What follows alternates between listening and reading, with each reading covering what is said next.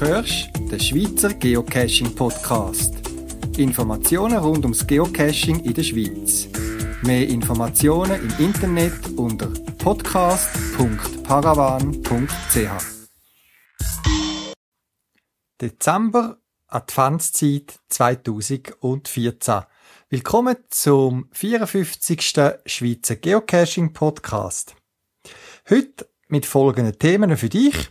Ein kurzer Bericht über eine Geocaching-Tour, die ich gemacht habe. Ein Nachtrag oder eine Erweiterung zum Thema Attribut in Listings. Dann gibt es ein Interview mit dem Geocaching-Hauptquartier in Seattle und wie es dort zurzeit in der Adventszeit aussieht. Dann ein paar Tipps zu Nachtcaches. Events, wo man auch im Schweizer Geocaching-Diskussionsforum erfassen Und dann noch eine Weihnachtsgeschichte, die ich vor zwei, drei Jahren mal beim sogenannten Dosenadvent an einer Sammlung von Geocaching Weihnachtsgeschichten eingereicht habe. Ich wünsche dir viel Spaß beim Zuhören.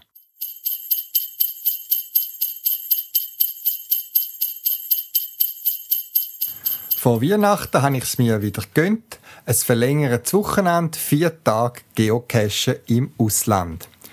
Auf Monate raus schon geplant, dass wir allen Termin gefunden haben, wo es uns gegangen ist, alle Reservationen vorgenommen, dass wir noch von günstigen Eisenbahn- und Mietwagentarifen können profitieren und dann ist es losgegangen. Die Reise hat uns nach Berlin geführt mit dem Nachtzug und dort haben wir ein Mietauto übernommen und sind dann etwa 100 Kilometer nördlich von Berlin, dort in das Brandenburg gefahren. Es ist eine Serie von Caches, wo man schon lange auf der Liste kann zum Erledigen, wo man unbedingt wieder angehen Wieder ist, sind die Favoritenpunkte, respektive der Prozentsatz der Favoritenpunkte für uns entscheidend gewesen und wir sind nicht enttäuscht worden. Wir sind in diesen vier Tagen rund 55 Kilometer gelaufen, gewandert, haben neun Caches gefunden und ganz tolle Erlebnisse können machen. Und zu so Reisen gehören dann nicht nur die Caches, sondern auch die Reise, ein bisschen die Gegend anschauen, gemütliches Nachtessen, weil der Tag durch ist man unterwegs. Wer sich für die Art von Cache, wo mich auch speziell begeistert, so Lost Place Cache, wo noch eine Geschichte dahinter ist, wo man auch einen Bezug bekommt zu anderen Zeiten, äh, interessiert, für den habe ich den Link zu den sogenannten Wampenschleifer Caches auf der Podcast-Webseite angebracht. Was mich bei dem Cache noch speziell dunkt hat, ist, dass der Owner eine eigene Webseite gemacht hat mit Zusatzinformationen zu seinen Caches. Die sind also mehr oder weniger in der gleichen Region, auch wenn wir nicht alle können machen. Er hat Übernachtungstipps und anderes weitergegeben und noch Hintergrundinformationen zu den speziellen Örtlichkeiten gegeben. Es war ein sehr netter Kontakt. Gewesen. Ich habe mich vor unserer Reise noch mit dem Owner in Verbindung gesetzt und gefragt, ob alles machbar ist, ob er noch einen Tipp hat und so weiter und hat uns dann auch seinen Telefonjoker gegeben, wo er aber auch im Cache selber auf den Stages jeweils angegeben hat, dass man auch zu einem gewissen Erfolgserlebnis kommt. Ganz tolle Caches, ein Teil davon hat man sich voranmelden in einem Kalender, dass man die speziellen, ich sage ja dem amix Spielplatz für Erwachsene für sich hat. Es wirkt einfach toller und gewisse Stages, ähm, wenn man die für sich, für sein Team allein hat und nicht die nächsten schon hinten dran stehen und auch möchten machen. Trotzdem hat sich ergeben, dass man bei mehreren Caches auf andere Teams gestoßen sind, die gerade fertig sind oder wo auf dem Weg zu einem anderen sind. Und das hat auch wieder nette und spannende Begegnungen gesehen, wo man nachher im Nachhinein noch ein paar Fotos austauscht hat und so weiter. Für mich immer eine gute Variante zum Abschalten. Hinfahren, andere Region kennenlernen, wo man noch nie war und eben ganz tolle Caches, wo es mehr auf Qualität und nicht auf Quantität drauf angekommen ist. Drum vielleicht euch auch so auf der Schwelle zum neuen Jahr eine Idee oder ein Vorsatz, sich einmal so eine Reise zu planen mit den Cash, die ihr besonders gerne würdet machen, ob Mystery, ob Wandercash, ob Klettercash und so weiter. Wählt mal ganz besondere, wo vielleicht in einer Gegend liegen und verbindet es mit einer schönen Reise und einer Tour zusammen mit guten Freunden.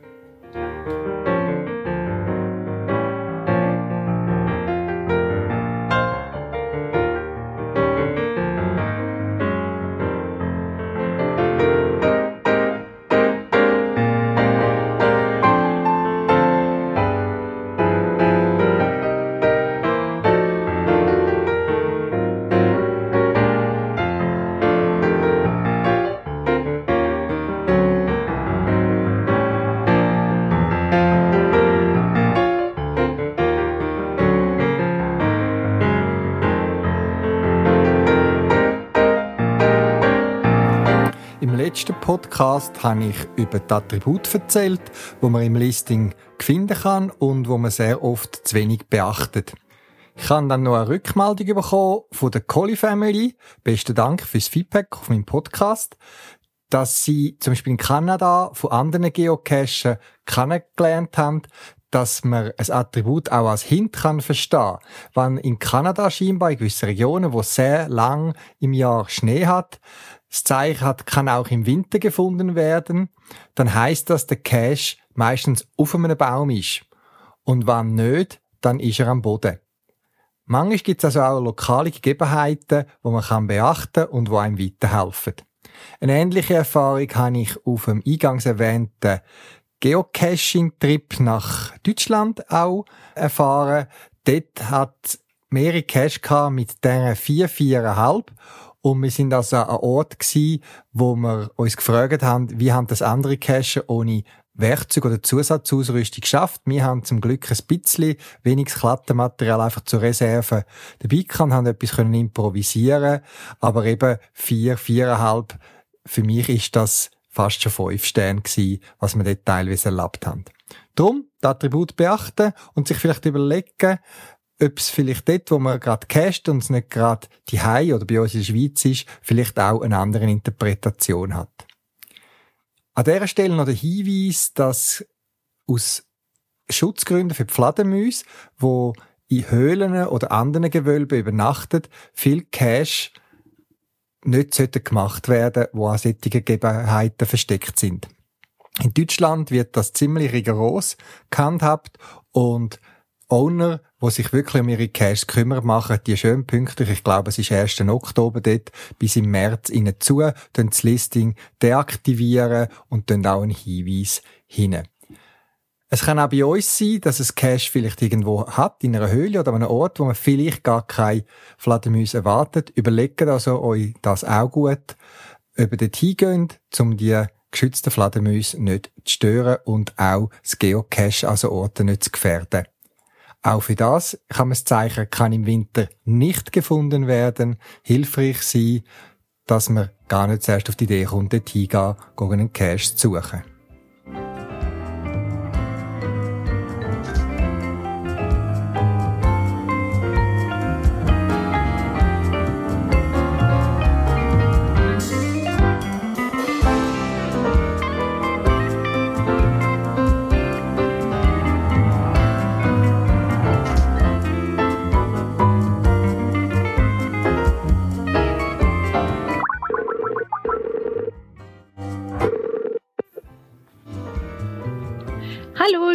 Tag. Hier ist Annika aus dem Geocaching HQ, dem Hauptquartier in Seattle.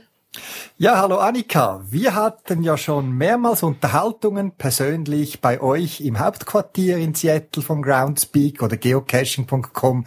Wir hatten auch schon einige Interviews zu verschiedenen Themen. Und ja, in der Schweiz ist jetzt die romantische Zeit der Weihnachtsmärkte, Märkte der Weihnachtsgutzli. Mancherorts ist der erste Schnee gefallen und mich würde es jetzt interessieren, wie bei euch die Adventszeit in Seattle aussieht und was du vielleicht äh, anders empfindest oder wahrgenommen hast, als du es aus deiner Heimat Deutschland kennst. Ach ja, mit den ähm, Weihnachtsmärkten sprichst du auch gleich was an, was ich sehr vermisse. Das äh, gibt es hier in der Form nicht. Äh, die dekorieren zwar alle die Malls und die Einkaufsläden und die Einkaufsstraßen, die sind zwar auch alle sehr schön dekoriert, aber sowas wie einen Weihnachtsmarkt gibt's hier eigentlich nicht. Ähm, schon allein wahrscheinlich dadurch, dass man ja nicht auf der Straße Alkohol trinken darf. Und dann ohne Glühwein ist ja ein Weihnachtsmarkt auch nix. aber ähm, also wie gesagt, Dekorationen haben sie hier ganz viel und die sind auch, ich wohne ein bisschen im Vorort von Seattle, ähm, das heißt, da sind die ganzen Häuser teilweise auch prächtig bis kitschig äh, geschmückt mit aufblasbaren äh, Schneemännern und beleuchteten Rentieren und Schlitten und sowas. Also man merkt schon, dass Weihnachten ist. Okay. Und die Weihnachtskekse? Also die Weihnachtsgutzli bei uns in der Schweiz? Ja, nee, also oder auch Plätzchen in Deutschland, ne? Äh, gibt's hier okay. eigentlich so nicht. Äh, die machen eher Pie Weihnachts, so Kuh, also Pie ist ein Unterschied. Ich, ich sage auch immer Cake zu allem, weil bei uns gibt's ja nur Kuchen.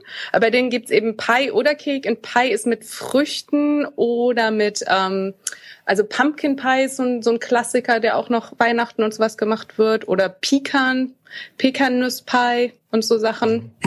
Ja, also sowas eher. Plätzchen nicht so doll.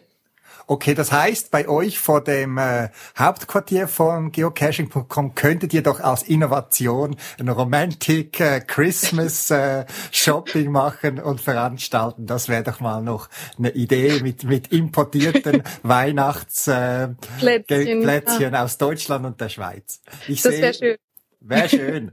Ja. ja gut, aber eben, du bist da ein bisschen eine Ausnahme als Deutsche. Eben, es arbeiten ja sehr viele vermutlich äh, US-Amerikaner bei euch. Ja. Jetzt bei uns eben, ich habe es angetönt, mancherorts ist der erste Schnee gefallen, in den Bergen schneit etwas, bei uns im Flachland, in der Region Zürich hat's mal etwas Schnee gehabt, ganz kurz. Wie ist dann das aktuelle Weihnachtswetter in und um Seattle? Heute ist es äh, mal wieder ähm, zur Abwechslung grau und ähm, mittelwarm. es wird, es ist hier relativ mild. Also der Winter bleibt auch mild. Ähm, man muss sich das ein bisschen vorstellen. Ich glaube, ähm, England ist ein ganz guter Vergleich. Sehr viel Wolken, also die Wolkendecke bricht ganz selten auf und wenn sie das tut, dann wird's eiskalt. Mhm. Ähm, und dann kommt ein bisschen Sonne, eiskalt oder Regen und so 10 Grad. Ähm, manchmal fällt Schnee, so ein bis zwei Tage im Jahr und dann bricht hier das komplett das totale Chaos aus, weil es hat natürlich keiner Winterreifen und die Straßen sind sehr, sehr, ähm, die haben, haben eine starke Steigung. Das heißt, also ein bisschen wie San Francisco ist es hier auch. Äh, und dann schlittern die Leute die die Hügel runter und sowas. Also ist ganz lustig. aber, und, ja. und aber bei euch in Seattle hat's ja den berühmten Turm, die Space Needle. Äh, ja. Der genügt also nicht, um oben aus dem Nebel zu kommen. Also da ist schon wirklich Hochnebel bei euch in Seattle. Ja, ja, okay. es ist, ist wirklich ähm, man muss hier ein bisschen äh, Vitamin D-Tabletten nehmen, weil die Sonne sich sehr, sehr selten blicken lässt im Winter. Ja, ja die Leckis, also du und die anderen Mitarbeiter von geocaching.com sind ja alles Geocacher. Äh, mhm. Wie sieht denn da das Geocaching bei dieser Situation aus? Macht ihr Suchpause im Winter oder wie cached man bei euch im Winterhalbjahr? Ähm, durch das milde Wetter eben muss das eigentlich überhaupt nicht sein. Also wir haben jetzt keine Schneedecke, die, die das erschweren würde, ähm, cashen zu gehen. Deshalb ist es relativ äh, so, wie es immer ist. Und es gibt einige hier auch, die in Streak haben. Das heißt, die müssen jeden Tag einen Cash finden. Es bleibt denen gar nichts anderes übrig. Ähm, mein neuer Kollege Chris hat gerade seinen zehntausendsten Cash gefunden. Also nicht schlecht. Kleine, kleinen Milestone da. Und ich war auch mit meinen Kolleginnen gerade dieses Wochenende. Da war mal Sonne, kalt und sonnig. Ähm, haben wir eine schöne Runde gemacht. Also es ist eigentlich ändert sich da nicht ganz so viel. Ja, obwohl, obwohl auf der anderen Seite man merkt schon, dass, dass es ähm, in anderen Ländern durchaus ein bisschen ruhiger wird. Jetzt das von einem Streak, also einem so persönlichen Ziel gesprochen. Ist das Teil von eurem Jahr, äh, Jahresziel, ähm, bei, äh, wenn man bei Groundspeak arbeitet? Man muss jeden Tag einen Cash finden oder so viel? Oder gibt da, gibt da Brian euch solche Cash-Ziele vor? Ähm, also man muss nicht jeden Tag einen finden. Das wäre, glaube ich, auch für manche mit Familie und so recht schwierig. Aber ähm, es gibt, es gibt eben, ähm, es heißt es Geo-Guide-Programm.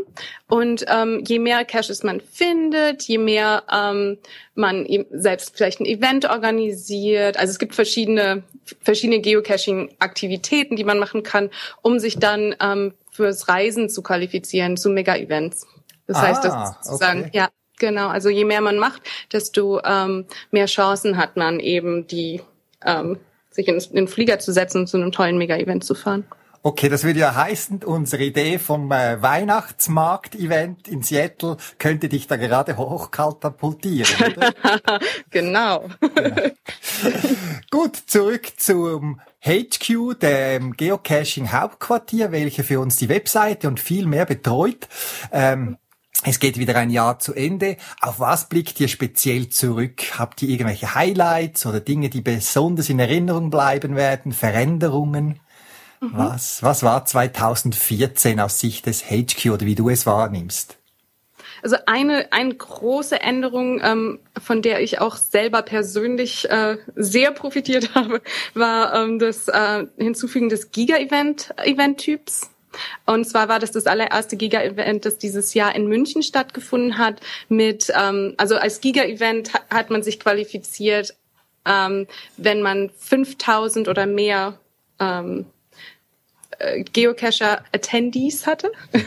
und äh, es waren fast 10.000 Geocacher dort in München und ich durfte dort auch sein. Wir hatten einen kleinen Stand von Geocaching HQ und ähm, es war Wahnsinn, also der, der helle Wahnsinn. So viele Menschen, so viele Gespräche und einfach zu sehen, dass das ähm, Spiel so viele Menschen zusammenbringt, so viele Gruppen, so viele, so viel Spaß und Freude bringt. Das war schon wirklich ähm, bemerkenswert und ist mir auch ähm, sehr in Erinnerung geblieben. Mhm. Ähm, dann gab es natürlich andere Sachen wie, also wir haben vermehrt letztes Jahr an der kostenlosen Intro-App gearbeitet und haben die auch sehr stark verbessert für Android und iPhone. Und das wird auch sich ins Jahr 2015 weiter so ähm, weiter ähm, führen. Und dann haben wir einige Seiten auf der Webseite benutzerfreundlicher gemacht für Mobilgeräte ähm, zum Beispiel das Benutzerkonto und ähm, das Refer Friend und so weiter. Also einige Seiten, die jetzt viel, viel einfacher erreichbar sind ähm, mit dem Smartphone oder auf dem Tablet. Ähm, noch ein Prozess, der auch für die Reviewer, glaube ich, vor allen Dingen sehr äh, hilfreich war, ist, dass wir den Prozess zum Einreichen von Caches verbessert haben. Ähm, zum Beispiel gibt es jetzt ähm, eine Karte, auf der Abstandskonflikte zu sichtbaren Wegpunkten gleich schon im Vorhinein gezeigt werden. Ähm, damit konnten schon mal einige Enttäuschungen vermieden werden.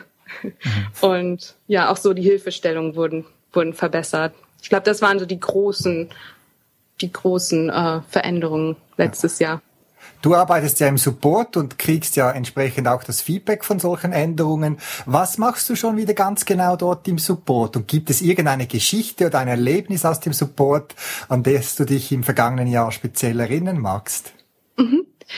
Also ich, eine Sache, die sich im, im, letzten Jahr für mich auch geändert hat, ist, dass ich vorher einfach für den ähm, Support aller Cacher zuständig war und jetzt bin ich mehr spezialisiert und ähm, und helfe den, ich glaube 400, 430 ähm, äh, ehrenamtlichen Mitarbeitern, die für Geocaching HQ ähm, sich einsetzen. Und zwar sind das Reviewer, Forummoderatoren und Übersetzer. Und ich bin da vor allen Dingen zuständig, denen zu helfen.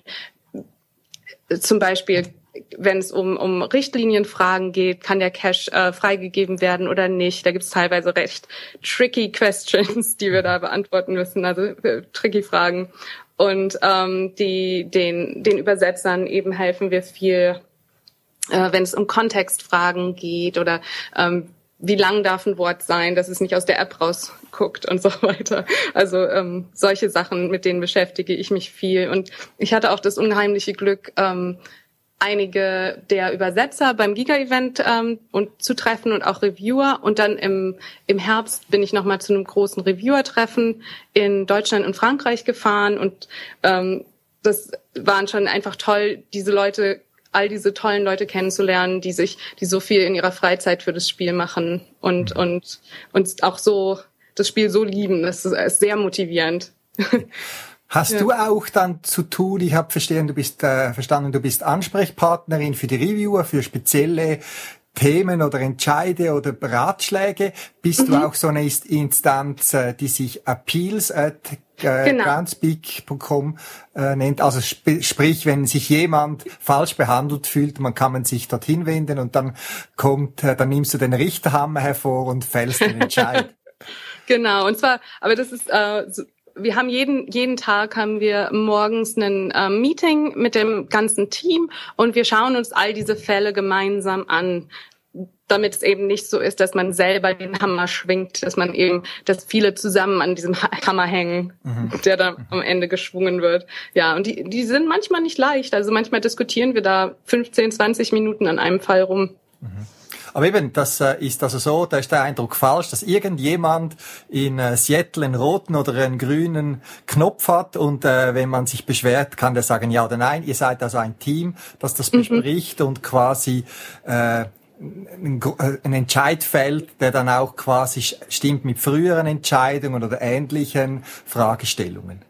Genau, und also wir versuchen so ähm, konsistent wie möglich zu bleiben, aber es ist eben auch ein Spiel, was sich ändert und die Situationen ähm, ändern sich oder also die, die Be Gegebenheiten ändern sich. Das heißt also, eine Entscheidung wird kann in einem Jahr eine andere sein. Also es ist, obwohl wir, wie gesagt, versuchen, konsistent zu bleiben, aber es ist eben auch ein, es ist ein bewegtes, spannendes Spiel, was sich ändert. Okay. Ja, nach dem Rückblick auf 2014, der Ausblick ins neue Jahr, Gibt es schon Dinge, die ihr für 2015 planen oder Ziele, die ihr erreichen möchtet? Ich weiß, ihr verratet nicht gerne schon Dinge und so weiter, aber vielleicht kannst du ja einen Ausblick oder irgendwas geben. Ja, also ich kann, ich kann ein bisschen ähm, grob sozusagen ein paar Ausblicke geben. Ähm, eine Sache, wo ich konkret was zu sagen kann, aber das ist auch schon halb halb raus, äh, ist ja, dass es jetzt noch dieses Jahr äh, noch sechs Ländersouvenirs dazukommen werden, die am 22. Dezember ähm, erhältlich sind. Und zwar für Belgien, Italien, Griechenland, Kroatien, Mexiko und Brasilien. Und zwar, wenn man jetzt schon ähm, ein Cash in einen dieser Länder gefunden hat, ähm, wird einem das Souvenir auch nachträglich anerkannt. Und zwar ab dem 22. Äh, Dezember. Und da bin ich selber auch sehr da freue ich mich selber auch sehr drüber, weil das war im ersten Jahr, ich habe viele, viele, viele E-Mails beantwortet, in denen Leute gefragt haben, warum es kein Souvenir für Belgien gibt. Und es ist schön sagen zu können, jetzt gibt's eins. und ähm, und dann gibt's auch, ähm, also was was weiterhin ähm, im nächsten Jahr eben geplant ist, ist ähm, mehr und mehr ähm, aufregende Features für Premium-Mitglieder in die Intro-App zu ähm, packen. Und zwar sollten sich ja Premium-Mitglieder die diese kostenlose Intro-App runterladen und mal schauen, weil da kommt einiges Spannendes mit hinzu. Und dann ist natürlich auch nächstes Jahr ähm, sind 15 Jahre Geocaching. Das ist unser 15-jähriges Jubiläum. Und ähm, da kann ich gar nicht mehr verraten, weil ich gar nicht mehr weiß. Aber, aber ich weiß, dass, es, ähm, dass wir uns was Tolles ausdenken werden. So, Jubiläen müssen gefeiert werden. Genau, richtig. Insofern okay. hoffe ich, da kommt was Tolles. Und auch sonst kommen noch einige Änderungen, auf die man sich freuen kann. Aber da kann ich leider noch nicht mehr zu sagen. Ja, bedingt durch die Zeitverschiebung hier äh, Schweiz und du arbeitest äh, an der Westküste von USA. Ähm, äh, bist du noch am Arbeiten, während ich schon langsam in den Feierabend gehe und schon an, bald ans Schlafen gehen denke.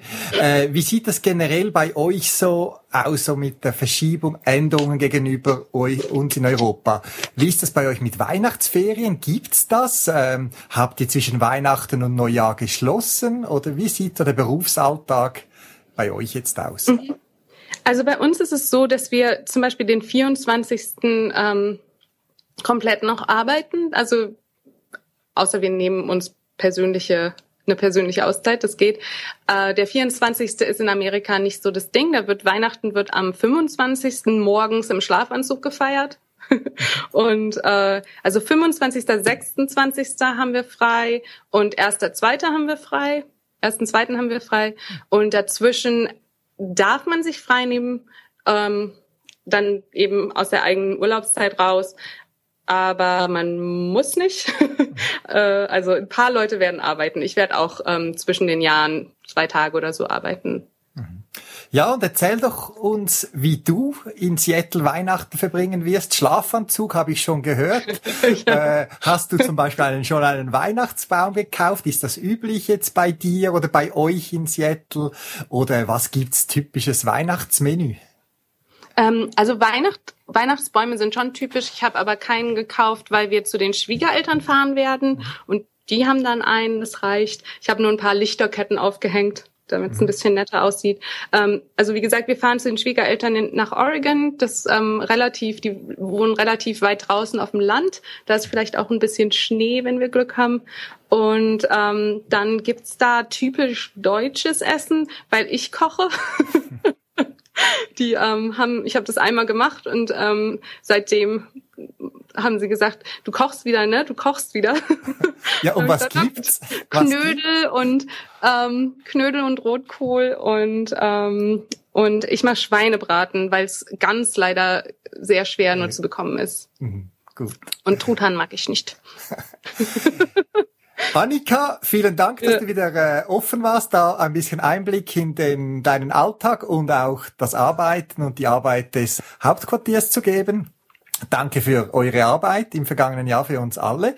Und dann mhm. wünsche ich dem ganzen Team erholsame Festtage und einen guten Rutsch, wie man bei uns sagt, ins 2015.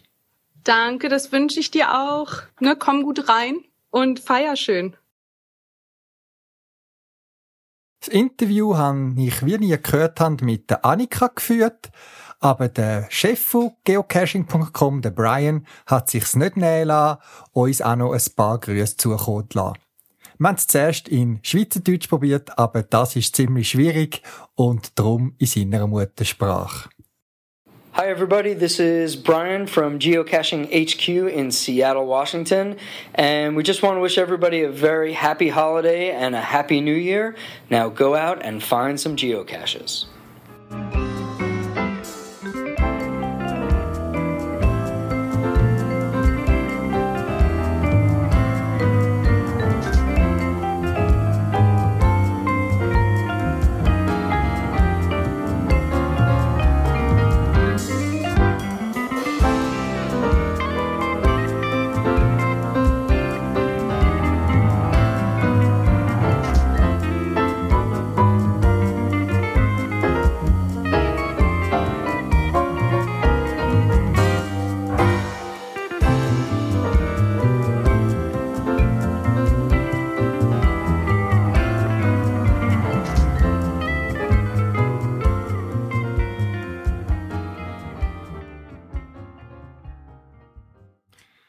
Die dunkle Jahreszeit hat für uns Geocacher und Geocacherinnen ja aber auch einen Vorteil. Es ist Zeit, wo man besonders gut kann Nachtcaches machen Man muss nicht wie im Sommer bis spät am Abend warten, bis die Sonne untergegangen ist und es dunkel ist, sondern kann schon früh am Abend mit dem Cache starten, so dass es auch durchaus möglich ist, mal unter der Woche so einen Cache anzugehen und man gleich noch zeitig ins Bett kommt. Aus einem Gespräch mit jemandem, der bei mir eine Taschenlampe im Shop gekauft hat, möchte ich euch auch noch einen Tipp weitergeben, den ich auch ihm gegeben habe, zum Thema Caches einfacher zu finden. Und zwar geht's ja bei den Nachtcaches sehr oft darum, dass man muss irgendwelche Reflektoren, die angebracht sind, finden. Zum Beispiel auf einem Waldwagen entlang oder wo auch immer. Jetzt gibt's verschiedene Reflektoren. Allen Gemeinsam ist, dass sie das Licht, wo sie empfangen, aus was für auch immer einem Winkel, im gleichen Winkel wieder zurückstreuen, in die gleiche Richtung eigentlich wieder zurückgeben. Es gibt auch da Varianten, es gibt solche Reflektoren, wo das zurückgestrahlte Licht auf einen relativ breiten Winkel verteilt, dass man es auf einer grossen Fläche quasi sieht. Und es gibt andere Reflektoren, in Anführungszeichen bessere Reflektoren, wo das Licht ziemlich bündelt genau dort wieder zurückschickt und nur in die Richtung, wo das Licht herkommt ist.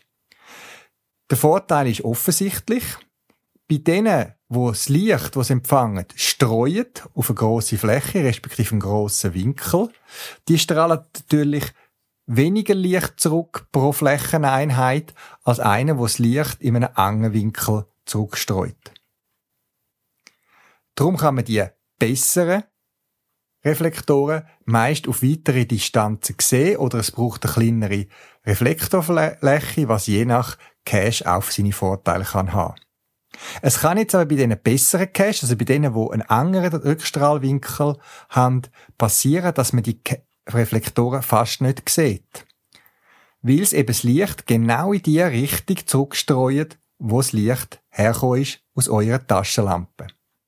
Wenn ihr Taschenlampen, also bei einem Nachtcache, auf Hüfthöhe hebt zum Beispiel, was normalerweise üblich ist, wenn man mit den Taschenlampen im Dunkeln rumleuchtet, und so ein Reflektor angestrahlt wird, dann kann es sein, dass das Licht genau in die Richtung auf eure Hüfte zurückstreut, vereinfacht gesagt. Und auf Augenhöhe, wo ja dann vielleicht ein Meter oder noch mehr entfernt ist von der Hüfte, das Licht gar nicht wahrnehmen oder viel schwächer, weil er dann nur einen Teil vom Streulicht sehen. Drum mein Tipp, wenn ihr Nachtcache und vielleicht das Gefühl habt, oh, die Reflektoren sieht man schlecht, nehmt die Taschenlampe auf Kopfhöhe, auf Schulterhöhe und leuchtet so um.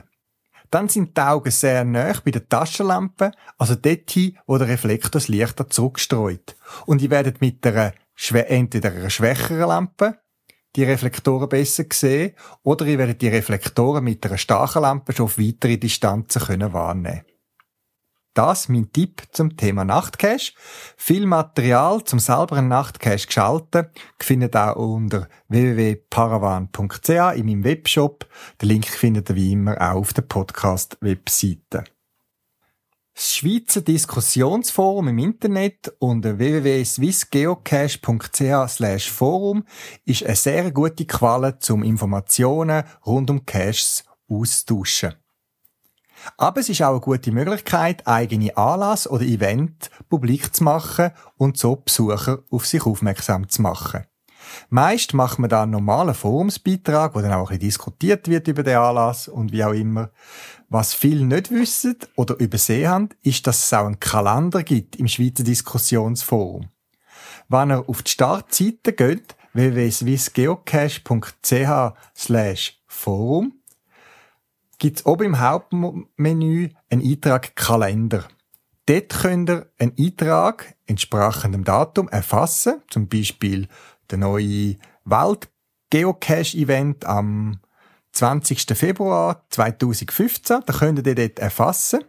Und auf der Hauptseite von Geocaching Diskussionsforen, der erscheint dann der Kalender und man sieht gerade, was nächstens dran ist. Macht doch von dem Gebrauch, wenn ihr schon auf euer Event hinweisen wollt, dann tragt ihn doch auch dort im Kalender ein. Es ist wenig Arbeit und ihr kommt so mehr Aufmerksamkeit über für euren Anlass, den ihr sicher mit viel Energie organisieren Im Zusammenhang gerade auch mit Nachtcash und Taschenlampen möchte ich noch auf einen speziellen Event hinweisen. Es ist der Rietli-Treff Taschenlampen-Event. Der findet statt im Januar 2015 in der Nähe von Dietiken, also am Stadtrand von Zürich. Dort gibt es einen Anlass speziell zum Thema Taschenlampen. Es wird Möglichkeit geben, zum Taschenlampen kennenlernen, zum Vergleichen, zum Testen und auch einen Vortrag. Den Link zum Cache findet ihr auf meiner Podcast-Webseite.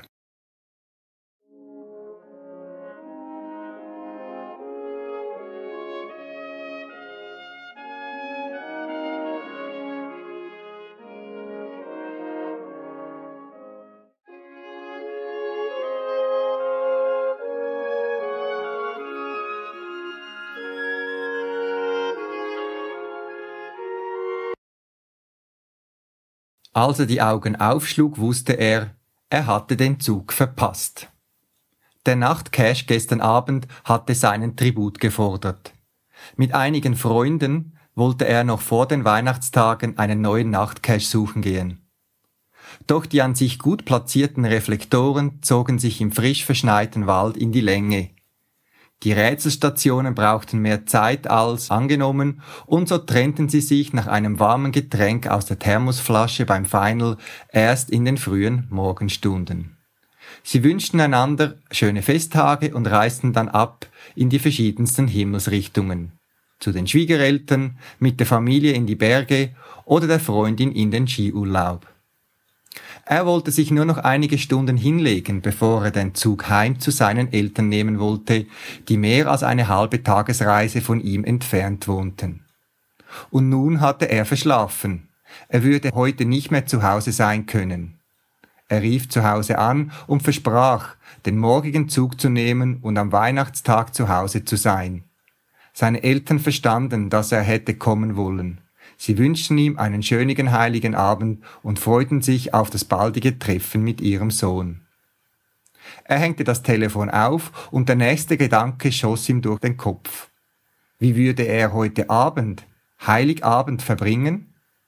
Der Kühlschrank machte ihm keine Sorgen, der war gefüllt, aber sonst? Vor den Fernseher zu sitzen war keine Alternative für ihn. Seine Freunde hingegen waren alle weg oder selber mit der Familie beschäftigt.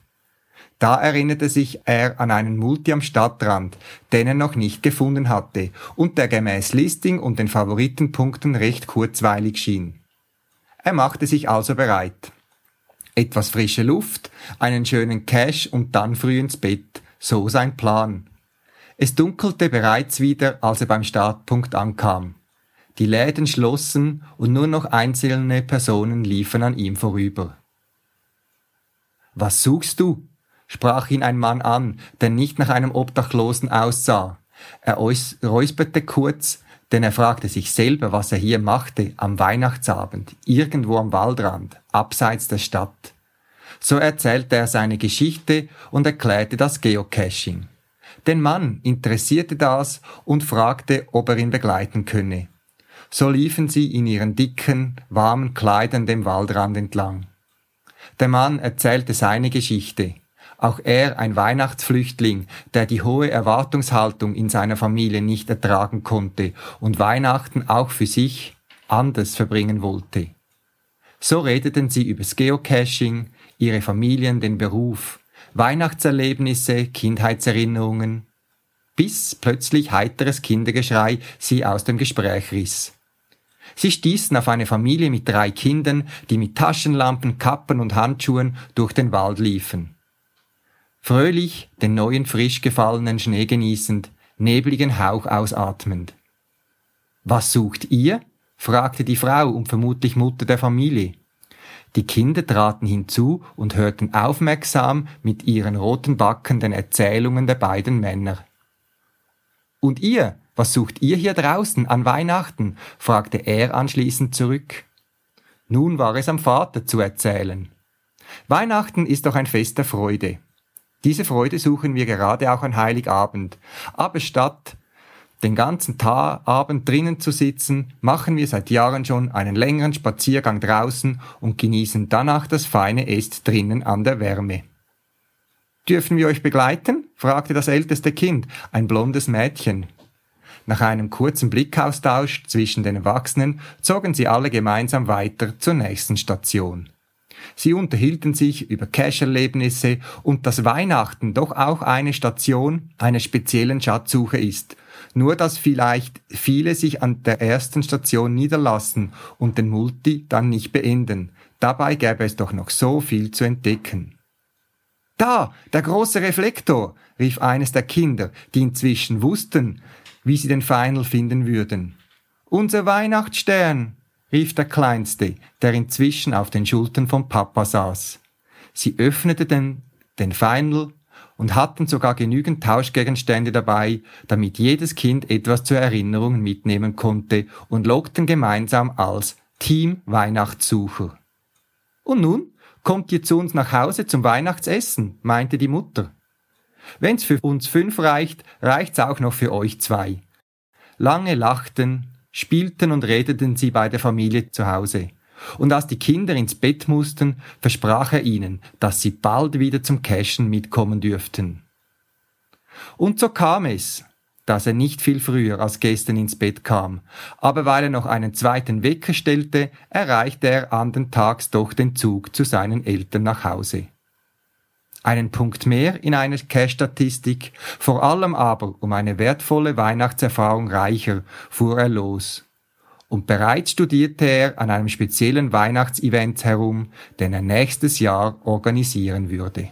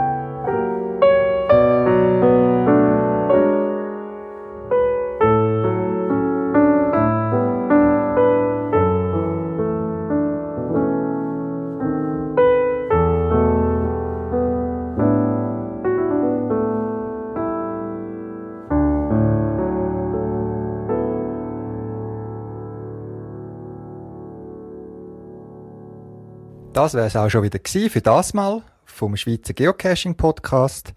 Links zum Beitrag und weitere Informationen findet ihr auf der Podcast-Seite unter podcast.paravan.ch. Wenn ihr eine Idee oder einen Beitrag für einen Podcast habt, schickt mir ein E-Mail auf podcast.paravan.ch oder benutzt das Podcast-Telefon, ein Telefonbeantworter, wo 24 Stunden für euch parat ist. Ihr findet Telefonnummern auch auf der Podcast-Webseite. In dem Sinn, viel Spaß beim Geocachen und bis bald im Wald.